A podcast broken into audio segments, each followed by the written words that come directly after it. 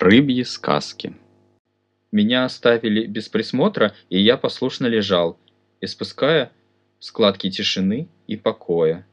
Потом на меня стали сначала украдкой, а потом все пристальней и пристальней смотреть, пока не обнаружили. А как обнаружили, так сразу и сообщили. И вот уже мои кишки разбросаны вокруг в живописном беспорядке случая.